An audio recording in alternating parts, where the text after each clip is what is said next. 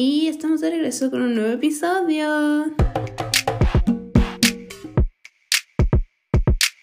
Hola a todos, espero que se encuentren de maravilla, espero que se encuentren bien, que estén teniendo una linda semana. El día de hoy, el día de hoy les traigo un episodio dedicado a... ¿A qué será? ¿A qué será? Y creo que muchos de ustedes ya lo saben porque lo mencioné un poquito en el episodio anterior y en la semana puse una encuesta en Instagram, pero ahí les va.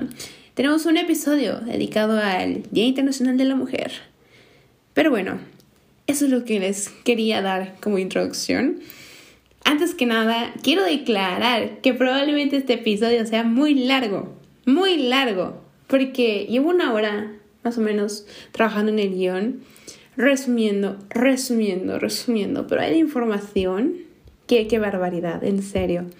Bueno, para no hacer más largo esto, el día de hoy nos estaremos adentrando en esta pequeña investigación que realicé, donde nos centraremos en el movimiento feminista. Ya sé, Día Internacional de la Mujer y cómo se proclama. No, no, no.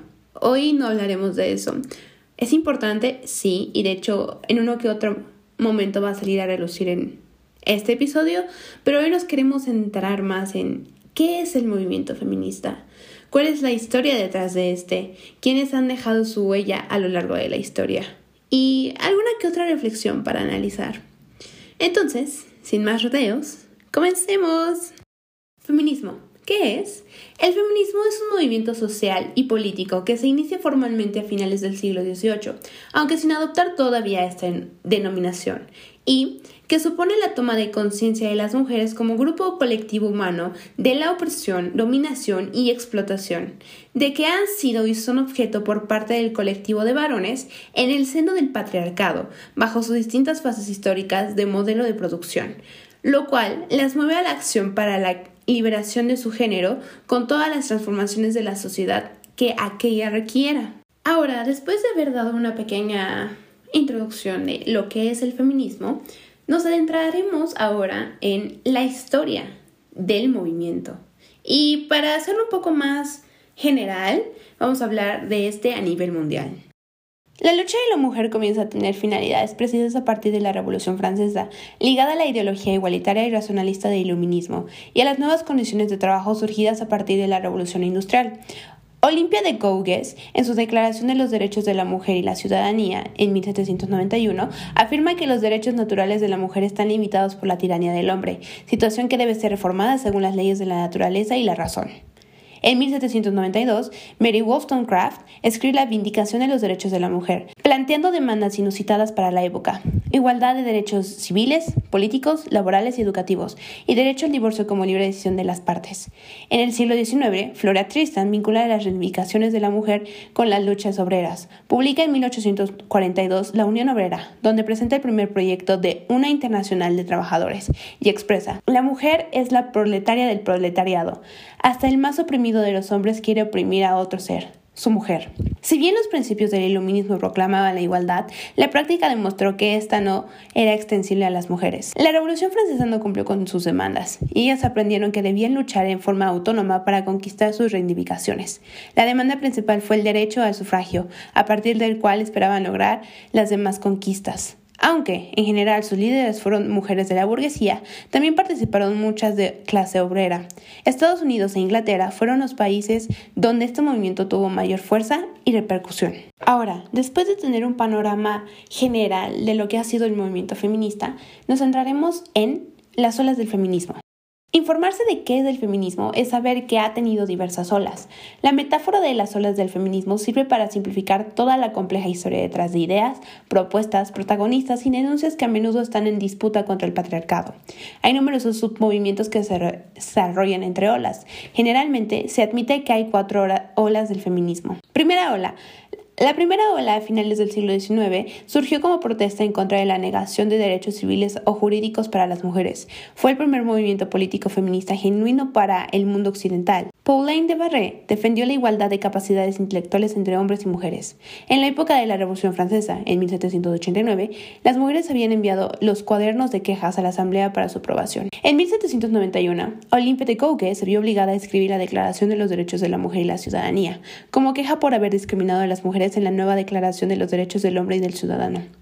En 1792, Mary Wollstonecraft publicó la avanzada Vindicación de los Derechos de la Mujer. El feminismo de la primera ola tenía un objetivo relativamente sencillo, hacer que la sociedad reconociera que las mujeres son personas, no una propiedad residencial o comercial.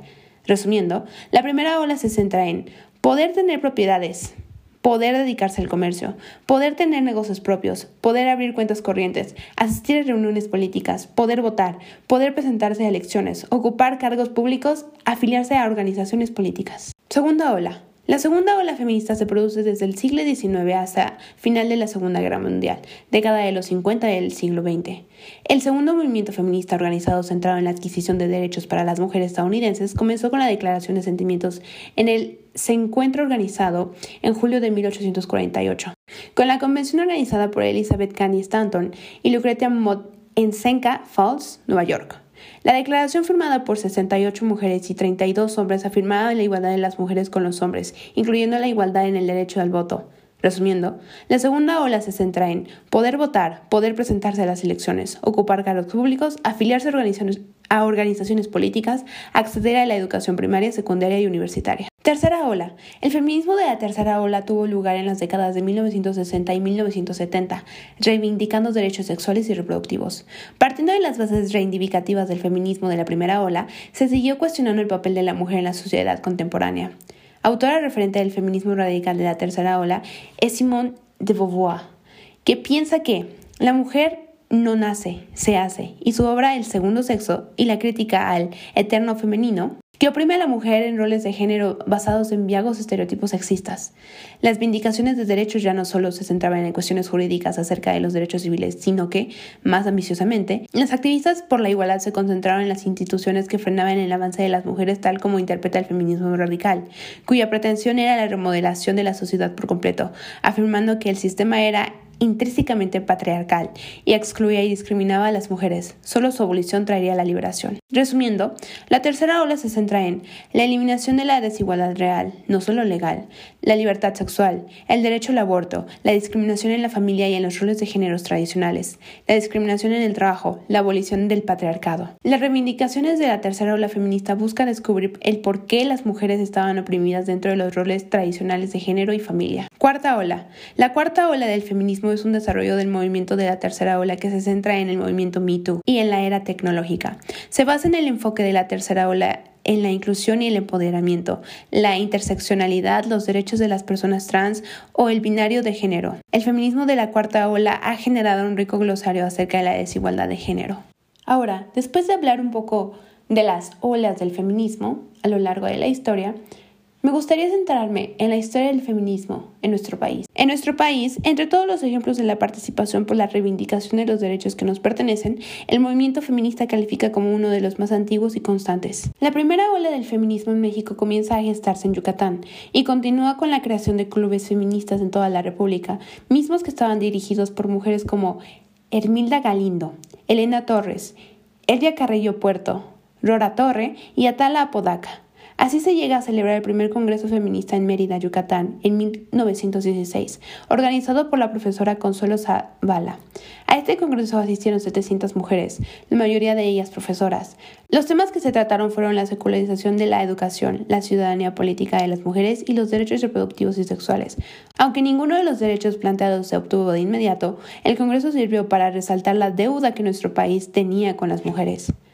Inspiradas por la segunda ola del movimiento feminista, las mexicanas ejercen presión para que se les conceda el sufragio activo y pasivo, derecho conductor de otros derechos como el derecho a la patria potestad de los hijos, al patrimonio, entre otros. Este logro por fin se cristalizó en 1953, durante la presidencia de Adolfo Ruiz Cortines. El derecho a decidir sobre la reproducción sería la materia de la tercera ola del feminismo. 1960-1980. Sin embargo, también se comenzó a hacer énfasis sobre un tema generalmente soslayado, La desigualdad de los beneficios profesionales, salariales y políticos en perjuicio de las mujeres. La píldora anticonceptiva fue sin duda la piedra angular sobre la que se consolidó este movimiento.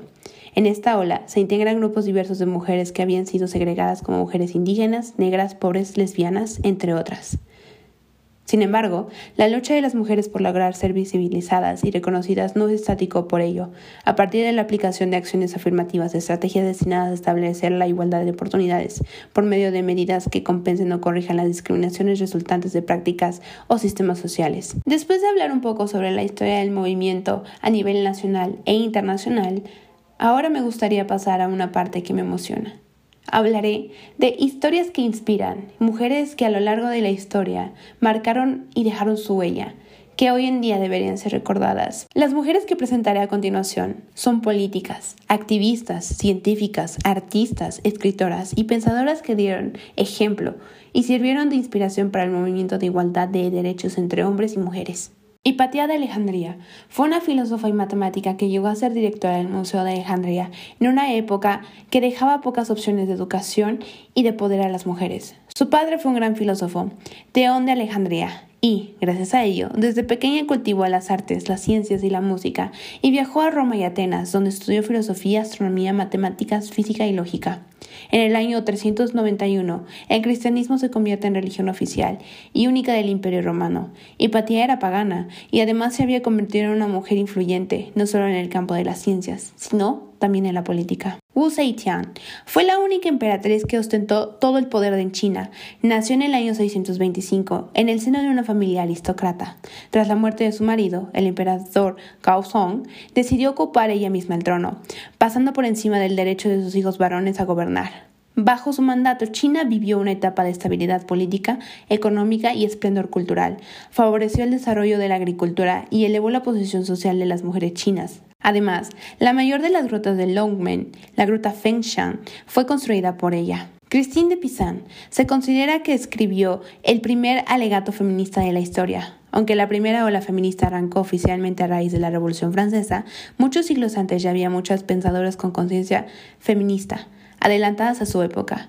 Este es el caso de Christine Pizan, que nació en 1364 y falleció en 1430, que, en plena Edad Media, escribió el libro de la ciudad de las amas, catalogada como la primera obra que reivindica los derechos de las mujeres. Juana de Arco se cree que nació el 6 de enero de 1412 en Dormy, Francia. Con solo 17 años encabezó el ejército real francés tras convencer al rey Carlos VII de Francia de que expulsaría a los ingleses de Francia.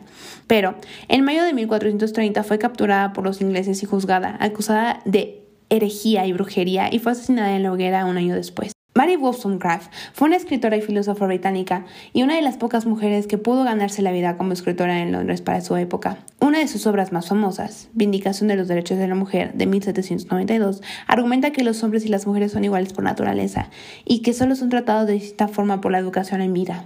Gracias a sus aportaciones en el feminismo, fue una de las mujeres más populares de la Europa de la época. Flora Tristan, nacida en París el 7 de abril de 1803, fue una escritora y pensadora. De origen humilde, se casó por obligación muy joven, a los 17 años, para evitar sufrir penuarias económicas. Nunca pudo heredar de su padre, dado que éste nunca la reconoció como su hija. Su condición de hija ilegítima y más tarde de esposa separada marcó su existencia durante toda su vida. En obras como Emancipación de la Mujer, que se publicó dos años después de su muerte, o La Unión Obrera, sienta las bases del feminismo y pone de manifiesto los derechos de los trabajadores y más en concreto de las mujeres. Olimpia de Gouges, esta escritora y filósofa política vivió en plena Revolución Francesa, militó en favor de la abolición de la esclavitud y su pensamiento fue uno de los estandartes de la igualdad entre hombres y mujeres en todos los aspectos de la vida pública. Se la considera una de las figuras más representativas de la primera ola del feminismo. A Olimpia de Gouges se le atribuye la cita si la mujer puede subir al cadalso, también se le debería reconocer el derecho de poder subir a la tribuna. Clara Zetkin. Clara Zetkin nació en Alemania el 5 de julio de 1857. Fue una de las primeras alemanas en cursar estudios universitarios y acabó convirtiéndose en profesora. Al terminar sus estudios, comienza a adentrarse en la vida política y a formar parte del movimiento obrero. En 1881, el emperador degradador Otto von Bismarck prohíbe la asociación relacionada con el socialismo, por lo que se ve obligada a exiliarse a París junto a su familia. Comenzó a ejercer de profesora y a reclutar a personas para su causa feminista. De hecho, funda el periódico de Mujeres Igualdad, publicado en 1800, entre 1892 y 1917. Emmeline Pankhurst nació en Manchester el 17 de julio de 1858. La principal aportación de esta activista británica es la lucha por el voto de las mujeres, liderado por el movimiento sufragista. En 1903 fundó la Women's Social and Political Union, o WSPU. Susan B. Anthony. Susan Brownell Anthony nació el 15 de febrero de 1820 en Massachusetts y dedicó toda su vida a la causa feminista. La vocación le venía de familia, dado que su padre y sus hermanos vivieron dedicados a la lucha contra la esclavitud. Creció en Nueva York y se formó como maestra, profesión que ejerció hasta que empezó a dedicarse por entero a la vida política a la edad de los 30 años. Virginia Woolf Adeline Virginia Stephen nació en Londres en 1882. Fue una escritora británica, considerada una de las figuras renovadoras de la novela moderna. Woolf fue una de las primeras que reflexionó sobre la identidad femenina y su relación con las artes. Su ideal de la independencia de la mujer queda en el manifiesto en una de sus obras más famosas, Una habitación propia, de 1932. Ada Lovelace, aunque no dedicó su vida al activismo, fue un referente para muchas mujeres al convertirse en la primera programadora de la historia. Nacida en Inglaterra victoriana de 1815, Ada Lovelace describió el primer algoritmo destinado a ser procesado por una máquina. Marie Curie, ganadora del Premio Nobel de Química en 1911, esta polaca fue la primera mujer en obtener un galardón de estas características y la primera persona en ganar dos premios Nobel, en química y en física.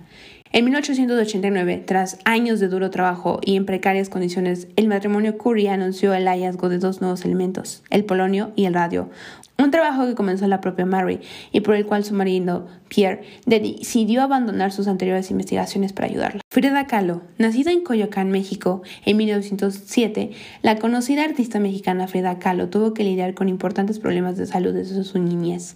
Sus obras son, en su mayoría, autobiografías y están marcadas por los graves acontecimientos vividos a lo largo de su vida. Hoy en día, Frida Kahlo se ha convertido en un icono del feminismo debido a su excentricidad y al sufrimiento vital, pero son muchos los que no comparten su relevancia como figura feminista. Simone de Beauvoir, la novelista francesa Simone de Beauvoir, vivió en París entre 1908 y 1986 y escribió obras que hoy se consideran clásicos del feminismo contemporáneo y máximos exponentes del feminismo de la segunda ola. Su más famosa aportación fue la obra El segundo sexo, de 1949, que sirvió como un punto de partida para muchos grupos feministas. Indira Gandhi. Estamos hablando de unas mujeres más influyentes en la historia de India. Fue la primera mujer que ejerció el cargo de primer ministra del citado país. Nació en 1917 y su apellido lo tomó de su marido, un político y periodista. En 1947 comenzó a ser influyente en la política, hasta que en 1966 hizo historia al ser elegida por el Parlamento indio como la nueva primera ministra. Eva Perón nació en Los Toldos, Argentina, en 1919. Fue una mujer con carisma que no se conformó con quedarse a la sombra de un hombre. Conocida por su increíble poder de palabra y convocatoria, aprovechó su situación de primera dama para luchar por los derechos de los trabajadores de la mujer, con especial énfasis en el sufragio femenino. Betty Friedan figura fundamental de la tercera ola del feminismo, publicó La mística de la feminidad en 1963, obra que recogía la insatisfacción general de las mujeres europeas, que pedían igualdad en ámbitos como la equiparación de los derechos civiles y la justicia. Carmen de Burgos, nacida en Almería, 1867, es una de las figuras literarias más relevantes del movimiento que conocemos como novecentismos. Carmen de Burgos escribió cientos de artículos, más de 50 cuentos, algunas docenas de novelas largas y numerosas cortas, muchos libros prácticos para mujeres y tratados de orientación social, temas como el divorcio. Fue además una activa sufragista y opositora de la pena de muerte. Elizabeth Cary Stanton, fue una líder estadounidense en el movimiento por los derechos de las mujeres. En 1848, en la Convención de Seneca Falls, se redactó la primera demanda organizada del sufragio femenino en los Estados Unidos, junto a Lucretia Mott. Stanton escribió la mayor parte de la Declaración de Sentimientos que pedía que las mujeres fueran vistas como ciudadanas plenas y se inspiraban en la Declaración de Independencia, también escribió innumerables direcciones, cartas y folletos, así como artículos y ensayos. Emily du Châtelet, esta matemática y física francesa, hija de familia acomodada, fue la traductora de Newton al francés y se le considera la difusora principal de sus teorías. En el contexto científico, donde no se permitía entrar a mujeres, luchó por la representación femenina entre las élites de matemáticas, astrónomos y físicos. Emma Goldman, nacida en Lituania en 1869, fue una conocida anarquista internacional y judía que realizó su actividad en Estados Unidos desde 1890 hasta 1917. Entre otras actividades, teorizó sobre el amor libre como un vínculo forzado entre dos personas para quienes las convenciones de la ley y la iglesia eran irrelevantes. Harriet Taylor, esta filósofa inglesa, Londres 1807, influyó notablemente en el movimiento feminista de la primera ola, defendiendo los derechos igualitarios de hombres y mujeres en educación, matrimonio y ante la ley. Su pensamiento quedó reflejado en obras como Los principios de economía política, en libertad y la emancipación de las mujeres. Hedy Lamar, además de ser la primera mujer que protagonizó un desnudo y simuló un orgasmo en la historia del cine, Éxtasis Gustav Machai, 1933, inventó un sistema de comunicación que es la base del Wi-Fi, el Bluetooth y otras tecnologías como el GPS. Jocelyn Bell, nacida en Belfast en 1943, fue la primera astrofísica que descubrió la radiacional de un pulsar. En 1974, Hewish y Martin Ryle recibieron el Premio Nobel de Física por el descubrimiento de los pulsares sin mención alguna del trabajo de Bell. Fue una de las tantas mujeres científicas silenciadas por la época. Lise Meitner Después de que Hahn y Strassman demostraron que el bario aparece en el uranio bombardeado por neutrones, Meijer, con su sobrino Otto French, aclaró las características físicas de esta división y en enero de 1939 propuso el término fisión. En 1944, Hahn recibió el Premio Nobel de Química por descubrir la fisión nuclear, aunque Meijer habría merecido una parte del premio. Fue invitada a trabajar en el proyecto Manhattan, de 1942 a 1955 de los, en los Estados Unidos. Sin embargo, Meitner se opuso a la bomba atómica y rechazó la ofrenda. Lucretia Mott fue una imponente activista feminista estadounidense nacida en 1793. En 1848, asumiendo la causa de los derechos de las mujeres, ella y Elizabeth Cady Stanton convocaron una convención en Seneca Falls, Nueva York, la primera de su tipo para discutir sobre los derechos sociales, civiles y religiosos de las mujeres. La convención emitió una declaración de sentimientos inspirada en la Declaración de Independencia. Declaró que todos los hombres y mujeres son creados iguales. Rachel Louise Carson. Rachel Carson fue una bióloga estadounidense conocida por sus escritos sobre la contaminación ambiental y la historia natural del mar. Su obra Primavera Silenciosa de 1962 se convirtió en uno de los libros más influyentes del movimiento ambiental moderno. Rosalind Franklin Descubrió la densidad del ADN y lo que es más importante, estableció que la molécula existía en una conformación helicoidal. Su trabajo para aclarar los patrones de rayos X de las moléculas de ADN sentó las bases para los trabajos de James Watson y Francis Crick de que el ADN es un polímero de doble hélice en 1953.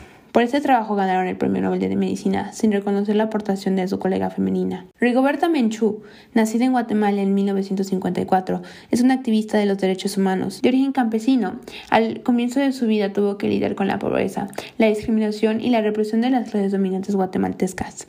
Tuvo que sufrir la muerte de su madre y de varios miembros más de su familia, asesinados por la policía paralela, los escuadrones de la muerte. Se exilió a México para escapar de la represión y publicó su autobiografía en 1900 que fue leída con atención por las Naciones Unidas. Una de sus mayores aportaciones fue denunciar la situación de la mujer indígena en Latinoamérica.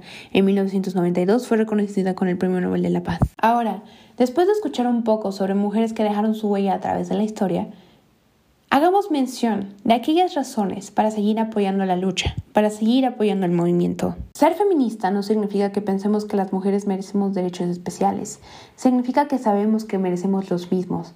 Defender la igualdad no implica menospreciar o castigar a los hombres. El feminismo no habla de la superioridad ni discrimina al otro género, simplemente combate las desigualdades que sufren las mujeres por el mero hecho de serlo. No se lucha por más no se lucha por ser más, se lucha por igualdad. En este contexto, no todos los hombres son machistas, pero lo que es el sistema ahí.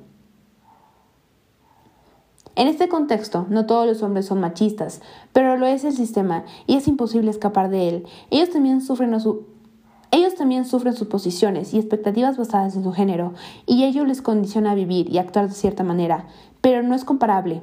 Las mujeres estamos hartas de ser juzgadas, criticadas por la manera en que nos vestimos o comportamos, por la forma en la que hablamos o trabajamos, cansadas de que nuestra palabra valga menos o nada, cansadas de la desigualdad, de cobrar menos, de trabajar más. Estamos hartas de empleos informales y precarios, de los techos de cristal, cansadas de que nos maten, de que nos acosen, de que nos violen, cansadas de que nos llamen feminaces por defender la igualdad.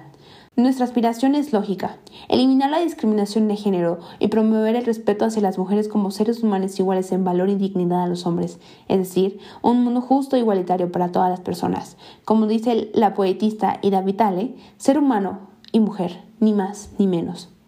Algo que debería ser una realidad sigue estando lejos todavía. Según el informe presentado por la ONU Mujeres en septiembre de 2022, al ritmo actual, al ritmo actual, todavía nos faltan 300 años para alcanzar la plena igualdad de género. Algo menos, 140, para lograr una representación equitativa de mujeres en posiciones de poder y liderazgo. Y 40, para lograr los mismos en parlamentos nacionales. Demasiado tiempo. En pleno siglo XXI, la violencia contra las mujeres y las niñas sigue siendo una de las violaciones de los derechos humanos más prevalentes en todo el mundo. Así lo reveló un estudio elaborado por la UNODC y ONU Mujeres sobre feminicidio, que indica que alrededor del 56% de todas las mujeres y niñas asesinadas intencionalmente en 2021 lo fueron a manos de sus parejas íntimas u otros miembros de la familia. Es decir, cada poco más de 11 minutos una mujer o niña fue asesinada por personas que conocían. Terrible, ¿verdad? La violencia sexual contra las mujeres y niñas también es un problema grave y generalizado en todo el mundo. A tenor de los datos, al menos 15 millones de niñas adolescentes de 15 a 19 años han experimentado relaciones sexuales forzadas, violaciones u otros actos sexuales forzados. Y, de acuerdo con los datos disponibles de 30 países, tan solo un 1% de ellas ha pedido alguna vez ayuda profesional. Abriendo la horquilla de la edad, una de cada tres mujeres en el mundo ha sido víctima de violencia física o sexual, y la mayoría de los agresores son personas conocidas por la víctima. En la Unión Europea, el 55% de las mujeres han experimentado acoso sexual en, al menos, una ocasión, desde que cumplieron 15 años. Ahora, después de escuchar las razones por las que el movimiento debería seguir siendo apoyado, quiero incitar, quiero motivar a seguir con la lucha que fue empezada hace más de 200 años. Una lucha que debería tener una resolución para, el día de hoy y que no la ha tenido.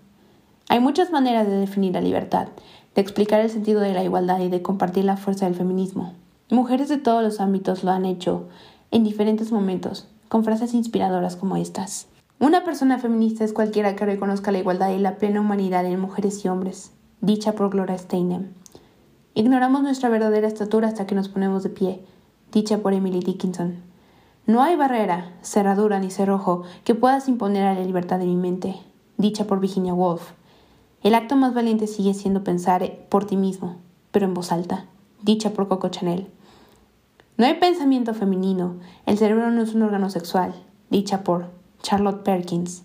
No estoy aceptando las cosas que no puedo cambiar, estoy cambiando las cosas que no puedo aceptar, dicha por Angela Davis. Existen pocas armas en el mundo tan poderosas como una niña con un libro en la mano, dicha por Malala Yousafzai. Oprimidos los hombres es una tragedia. Oprimida a las mujeres es tradición. Dicha por Letty Cottin. Imagina cuánto más felices seríamos, cuánta más libertad tendríamos para ser nosotros y nosotras mismas si no tuviéramos el peso de las expectativas de género.